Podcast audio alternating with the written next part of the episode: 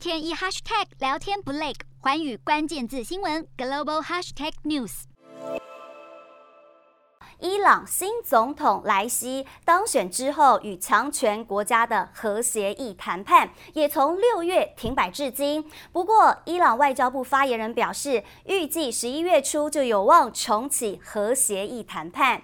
伊朗核协议呢，是在二零一五年达成，德黑兰当局同意在联合国监督下管控核发展，以换取放宽制裁。不过，美国前总统川普二零一八年退出核协议，并恢复了制裁。伊朗也从隔年开始放弃先前做出的核协议承诺。好，不过今年上任的总统拜登已经表示愿意带领美国重返伊朗核子协议，并加入恢复协议谈判。而伊朗政府也表示，预计十一月第二周之前就有望能够恢复谈判工作。